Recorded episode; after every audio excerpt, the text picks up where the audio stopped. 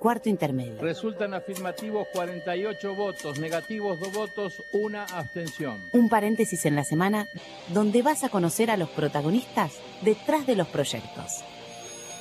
Porque una ley te puede cambiar la vida. Arranca la sesión.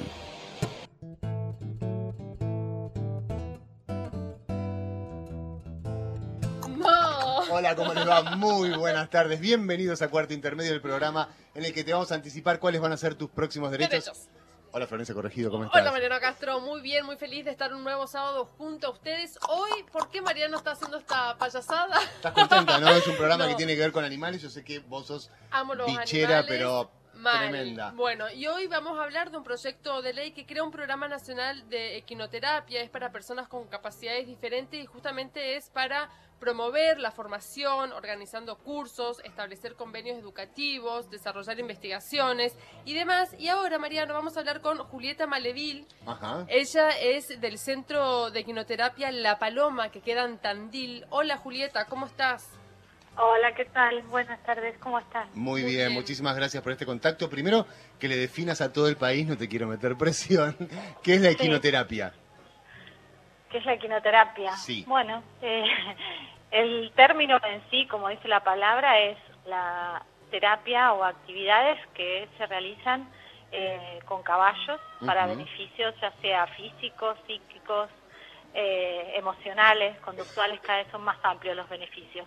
Pero bueno, con la ayuda de, de lo maravillosos que son estos animales, los caballos y, y el entorno también. ¿Y Sí. cómo, cómo se ayuda a las personas con discapacidad diferente? Mira, los caballos en sí eh, ayudan a todos, ¿sí? A veces hablamos con, con discapacidad, pero a veces hay también en situaciones de vulnerabilidad, ¿sí? Personas que por ahí atraviesan eh, condiciones emocionales o de, o de vulnerabilidad social, que, que hoy también eh, es muy reconocida esta terapia. ¿Y cómo, ¿Y cómo es? Porque no me imagino.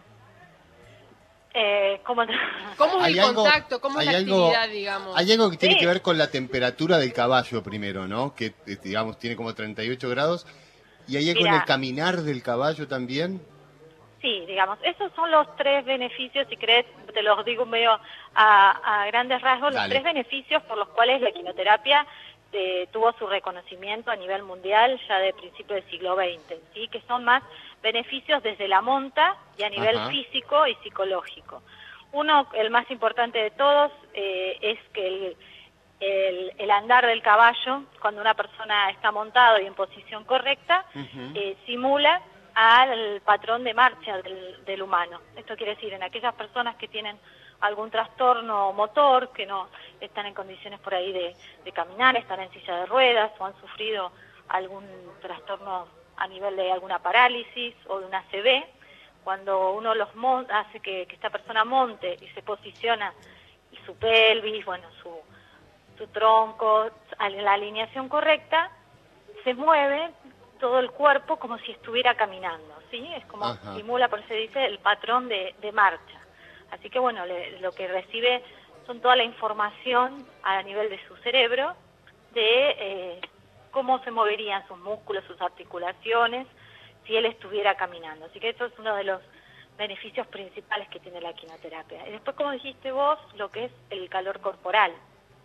El calor corporal es como el caballo en sí tiene un grado mayor al del humano, que es de 38 grados, y cuando está en actividad está un poquito más. Entonces, funciona como, un, como una máquina calorífica que lo que permite es distender la musculatura, eh, distender los, los- relajar, digamos, y también tiene efectos psicológicos porque eso, a veces no sé si alguno alguna vez ha montado Sí. o ha llevado a un chico a andar a caballo y eso vas a ver que se relajan, que parece que como si se durmieran, que nos pasa en muchas de las sesiones cuando son muy chiquitos, ¿sí? Y, y esto de poder avanzar, de estar en- de, de que te lleven de un lado al otro, bueno, genera espe- eh, muchas eh, sensaciones de relajación, ¿sí? A Al- nivel físico sí. y, a, ri- y a nivel psíquico también. ¿Al caballo se lo prepara de alguna manera o cómo es?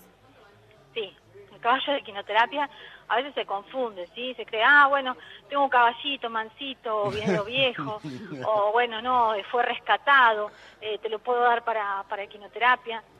Y en sí el caballo de terapia tiene que ser un caballo que tiene que estar en un total benef- eh, bienestar físico y psíquico y mental, ¿sí?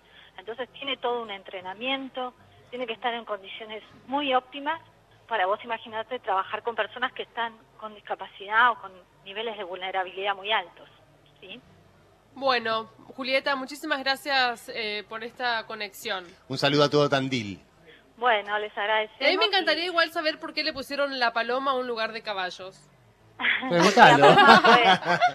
la, la primer yegua que tuvimos nosotras, así Ah.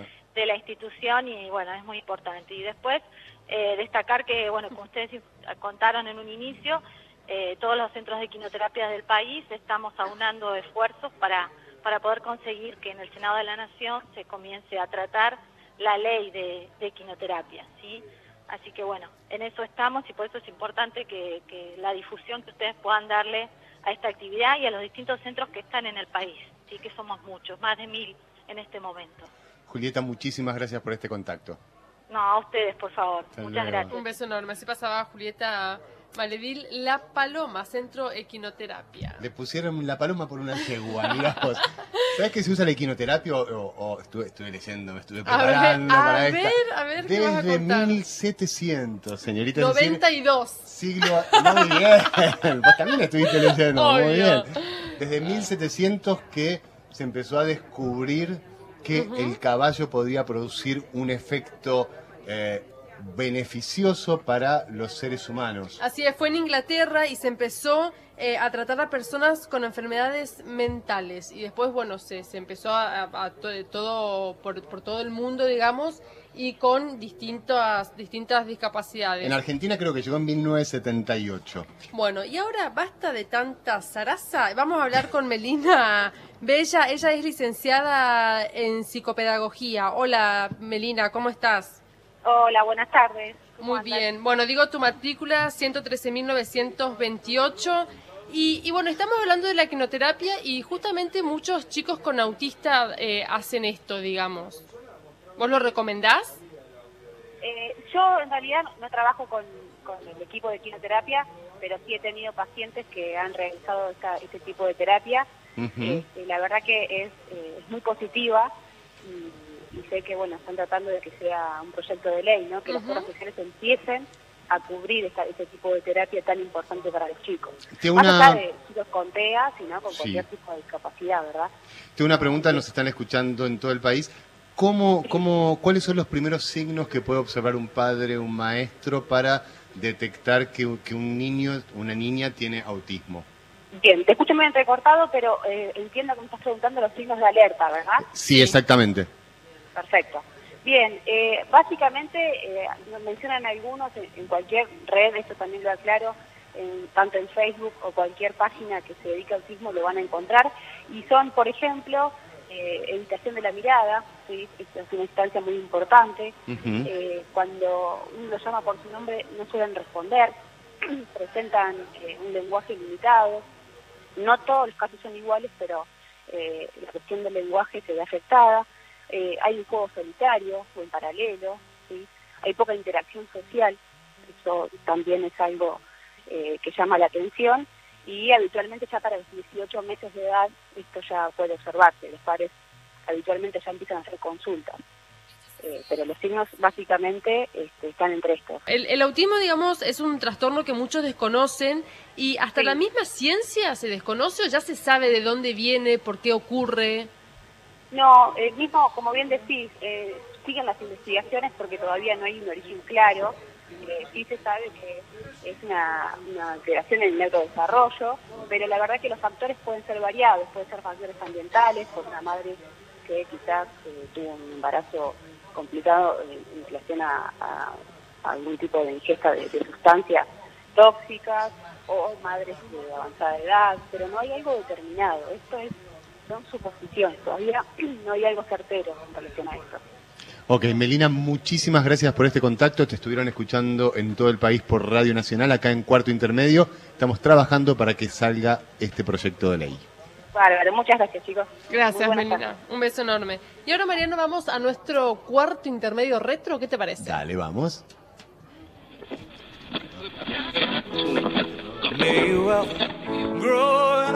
Y esta es la noticia más importante ahora. La princesa Diana de Gales murió este domingo a las 4 de la mañana hora de París como consecuencia de un paro cardíaco y las lesiones internas que le ocasionó el accidente de tránsito. En el que también pereció... El 31 de agosto de 1997 muere en París, Francia, en un accidente de tránsito mientras es perseguida por los paparazzi la princesa Diana de Gales, conocida como la princesa de la gente.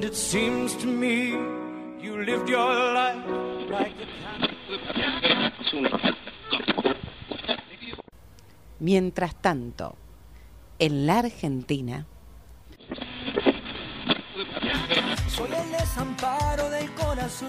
El 5 de noviembre del año 1997 se sanciona la Ley 24.901 de Sistema de Prestaciones Básicas en Habilitación y Rehabilitación Integral a favor de las personas con discapacidad. Aquí el nuevo régimen lo que viene a decir a las personas con discapacidad es ustedes pueden decidir eh, con su red de apoyo, que son los que los van a acompañar. Contemplando acciones de prevención, asistencia, promoción y protección con el objeto de brindarles una cobertura integral a sus necesidades y requerimientos a las personas con capacidad disminuida. La piedra y el río, el cielo y la flor. El lobo, el cordero.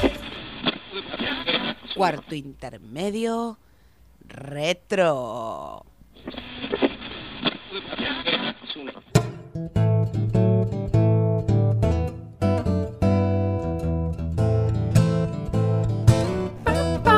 Ahí pasábamos el otro sábado nuestra sección favorita, cuarto intermedio retro. Retro. ¿De dónde sacás esa energía, por favor? Sí, la, la juventud, querida, la juventud. ¿Me estás Uh, diciendo viejo? Un poquito. Viejo pero sabio. Bueno, Vamos a hablar ahora, Mariano, con el doctor Horacio Jofrega Libert. Él es titular de la Asociación Argentina de Padres de Autistas. Hola, Horacio, ¿cómo estás? Pero muy bien, muchísimas gracias por, um, bueno...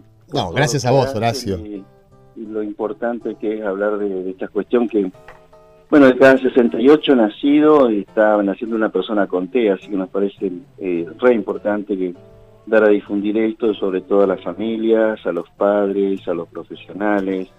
Y gracias a ustedes los periodistas, porque cada vez van tomando más conciencia, se profesionalizan, Mm. investigan, estudian, preguntan bien. Así que muchas gracias realmente. No, por nombre de la favor. Horacio, nosotros estamos haciendo un programa que tiene que ver con algunas eh, terapias que pueden ayudar a las personas con autismo. Estamos hablando mucho del trabajo que se puede hacer con caballos, por ejemplo, en la equinoterapia. En tu experiencia como presidente de la Asociación Argentina de Padres de Autistas, ¿conoces algún caso que se haya tratado, que haya mejorado a partir del contacto con un caballo? Sí, que han mejorado, otros que realmente no les significó absolutamente nada y otros autistas que no quieren saber nada tampoco. Es decir, con esto qué quiero decir de una manera muy, muy sencilla.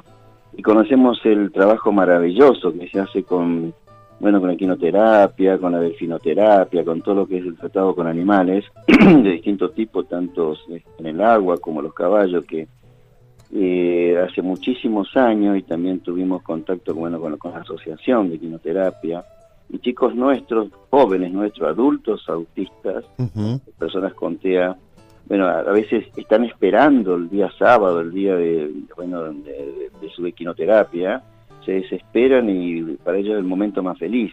Y los Y que no quieren es por qué. Y otros porque realmente en, en el autismo nada de 2 más 2 dan 4. Mm. Lo que te hace, lo que le, le hace bien al autista, al otro le es inocuo, al otro le es adverso. Y es inexplicable, ¿no? Es inexplicable como pasa con una medicación. Hay medicaciones que algunas personas con autismo, bueno, eh, le hace, eh, bueno, le cae re bien en determinadas eh, conductas, o en la alimentación, o en el trastorno del sueño, y a otros le hace un efecto rebote totalmente este, adverso, y a otros son inocuos. Entonces, estamos ante una cuestión eh, donde los enigmas y misterios son a veces los que dominan esta cuestión en filosofía para poder entender ontológicamente lo que es la etiología del autismo. No quiero hablar en difícil, pero quiero decir con esto es que todo, cada vez que hablemos de autismo, en ninguna cosa, hay tantos tipos de autismo, en- en- hablando hiperbólicamente en un extremo, como autistas hay. hay algún- los últimos artículos, algunos libros incluso eh, dicen los autismos justamente. Mm. Entonces clasificar, eh, digamos, por, eh, por áreas o por tipología dentro del espectro es complicado. Sabemos que la mitad tiene lenguaje, la otra mitad no tiene, pero el que tiene lenguaje tiene un, un lenguaje complicado. Entonces, yendo a esta pregunta concreta de la equinoterapia, sí, bienvenido sea, felicitación a la asociación, a mucha gente que trabaja, que pone empeño, amor en lo que hace y han hecho bien a mucha gente. Y a otros nada, y otros directamente están en contra también porque dice que no, que les hace mal, que no les gusta, que es adverso, que no les cae bien. Entonces pasa con la medicación, pasa con un montón de cosas, por no decir la mayoría de cosas en la etiología, en Pasa- todo lo que es TEA. Horacio, perdón, ¿pasa con la inserción laboral también? Ahí es distinto porque de alguna manera eh, nosotros tenemos experiencia eh, con empresas, somos eh, socios de SAP, por ejemplo, una empresa de altísima tecnología en el mundo, ustedes deben conocer quién es SAP, son em- software de implementación eh, y desarrollo de software de empresas, de soluciones informáticas. Eh, nosotros tenemos un convenio hace unos cuantos años, en el 2014 empezaron los convenios marco, fuimos el séptimo, sexto, séptimo país este, en el mundo, hoy son 11 países, la última fue Nueva Zelanda. Eh, la empresa es un programa mundial, el líder es una persona que ocupa un altísimo cargo en Estados Unidos de la empresa, es papá de dos personas con autismo, inventó este programa, bueno, lo protocolizó, le dio contenido, realmente un programa serio, eh, y en ese caso es únicamente para determinados autistas que tienen este, la posibilidad de hablar un inglés y un inglés perfecto, un inglés tecnológicamente perfecto. Mm.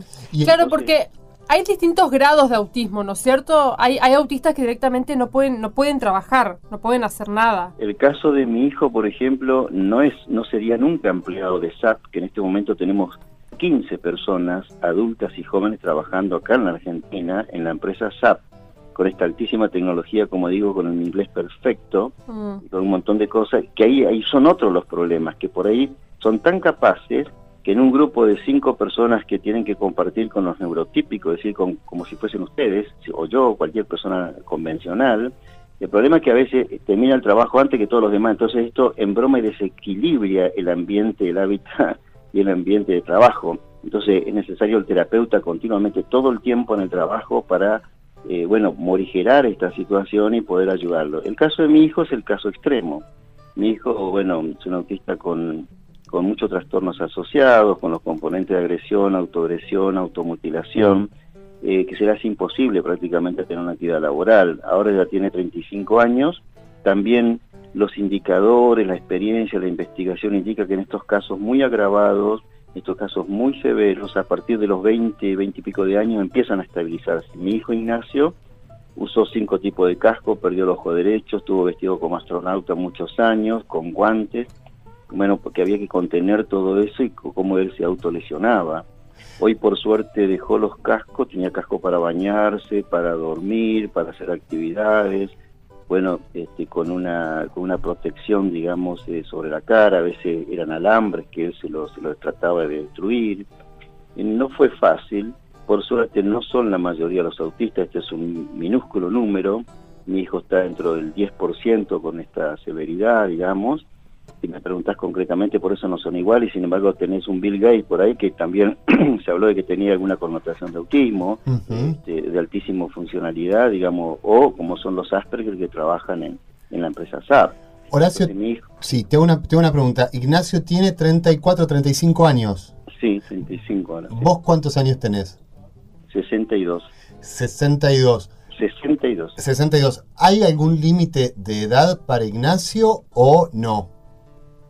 ¿En qué sentido el límite? En el sentido de que suponete que la naturaleza a veces hace de manera natural que los padres se vayan antes que los chicos. ¿Vos tenés un plan para eso? ¿Cómo, cómo, Sí, cómo por haces? supuesto, todos los papás tenemos un plan. eh, trabajamos para que nos podamos morir tranquilos, que Nacho no sea una carga para nadie. En el caso particular, eh, eh, bueno, para contestarte la primera parte de tu pregunta muy importante, quizá la pregunta más importante que le haces a un papá es la que me acabas de hacer a mí. Eh, bueno, eh, no tienen, no, eh, no, no tienen límite de edad.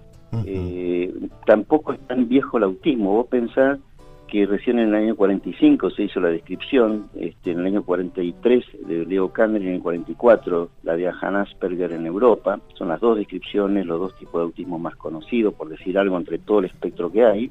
Fíjate que no han pasado mucho tiempo, que de esos primeros diagnósticos eh, hay dos o tres casos, nosotros conocimos un caso en Estados Unidos que fue eh, discípulo o paciente del doctor Leo Kanner que se describió el autismo esas personas tienen mi edad, por ejemplo, tienen 70 años, 70 y tanto, ¿sí? Es decir, que todavía no se ha experimentado, pero lo que sabemos en los indicadores las prevalencias mundiales que viven lo que vive una persona normal, digamos, y que son longevos también en muchos casos. Eh, esa es la primera parte de tu pregunta, ¿no? La segunda parte de tu pregunta importante, y te la agradezco realmente, sí, todas las familias prevemos y lo que hacemos los movimientos asociativos, en el caso como Padre de la Asociación Argentina de Padres de Autistas, y otras instituciones en el mundo, tratamos de hacer lo que ahora se llama planificar tu vida, tu proyecto de vida. Eh, lamentablemente tenemos, eh, somos campeones en los índices altísimos que tenemos destrucción familiar, divorcios, separaciones, porque esto te lleva puesto. Hay que hablar las cosas por su nombre. Eh, a, los, a, los, a los matrimonios jóvenes que sostenerlo, hay que animarlo mucho para que puedan construir un buen proyecto de vida y buscar la felicidad dentro de este tema.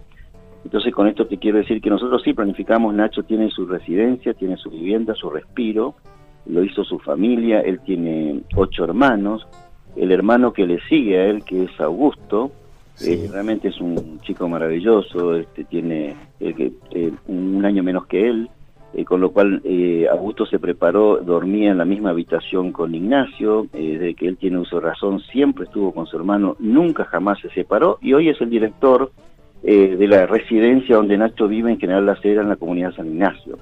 Bueno, nuestra familia pudo planificar con todos sus hermanos, con su mamá que también trabaja allí. Tiene dos hermanas, Ignacio, que son artistas, son profesoras de Bellas Artes. Bueno, trabajan en la, parte de terapia, digamos. Eh, eh, Augusto, el director, pudo estudiar educación física, fue terapeuta desde los 15 años, que se hizo cargo de su hermano. Y todos los más varones, que son cinco, bueno, muy deportista, lo han acompañado, pero Nacho tuvo eso, otra gente no tiene esta posibilidad, entonces lo que estamos trabajando con los movimientos asociativos, con las instituciones, con las políticas de Estado, con nuestros gobiernos, con nuestros municipios, es que en cada comunidad tiene que haber un respiro. ¿Qué es el respiro? Es para que los papás podamos preparar nuestra buena vejez, que también podamos encontrar la felicidad en un proyecto de vida loable, sano, eh, en el contexto ecológico incluso de cómo poder vivir mejor. Y este, explico esto porque nadie piensa en la vejez, pensar que todo está armado en la discapacidad, sobre todo hasta los 14, 15 años, lo sumo hasta que terminen el secundario. Después de los 18 años hasta mi edad, por ejemplo, 40 y tantos años, no hay nada. No hay ninguna política pública prácticamente. Recién ahora está bien, vamos por muy buen camino, estamos muy bien en la Argentina, falta mucho por supuesto, pero al lado de otros países estamos, estamos bien, en ese sentido vamos, tenemos que hacer mucho, necesitamos mucho más dinero, mucho más financiamiento, mucho más involucración por parte del Estado, por parte de los profesionales. Horacio, como para ir cerrando, ¿una familia de cuánto dinero tiene que disponer para que, para que una persona autista tenga una buena vida, digamos? no sé si buena vida, pero por ejemplo Nacho necesitaría entre 70 y 100 mil pesos, el caso de él hay cinco amparos ganados, eh, medicación, pañales, el horario eh, cubierto, digamos, recreación, eh, hotelería para dormir, bueno, son cinco amparos más transporte, más otras cosas que él necesita. ¿Y eso quién lo cubre? La familia. En este caso lo cubre, si no tenés obra social lo tenés que pagar vos como familia. Eh, bueno, eso es todo un tema que me, tendríamos que hablar en otra charla bastante larga, explicar todo cómo, mm. cómo funcionan las obras sociales. La vamos a tener esa charla porque estás siendo de los mejores entrevistados de todo el siglo. Te tiramos una pregunta y nos haces casi todo el programa. Solo, muchísimas, muchísimas gracias Horacio. No, bien, y la verdad que gracias por acordarse de Ignacio. Y cuando yo veo a esta serie de periodistas jóvenes como usted, digo, bueno, valió la pena ser papá de Ignacio, ¿no? Seguro que sí. Horacio, te mandamos un beso enorme. ¿eh? Muchas gracias. Vamos cerrando el cuarto intermedio del día de hoy. Paula Rojo nos quiere matar por todos los ruidos que estamos haciendo, pero no me puedo quedar quieta. Con esta nota no nos podemos quedar, quietos. Me quedo con algo. En uno de los programas pasados eh, preguntamos si hay vida después del abuso cuando se trata de niños. me voy a quedar con esto de que hay vida con autismo, que es difícil, pensemos en 80 mil, 100 mil pesos por mes que hay que gastar. ¿Quién los tiene? No casi nadie. Y bueno, vamos a seguir hablando sobre autismo en este programa. Seguro. Muchas gracias por estar del otro lado como cada sábado. Los queremos muchísimo. Esto fue Cuarto Intermedio.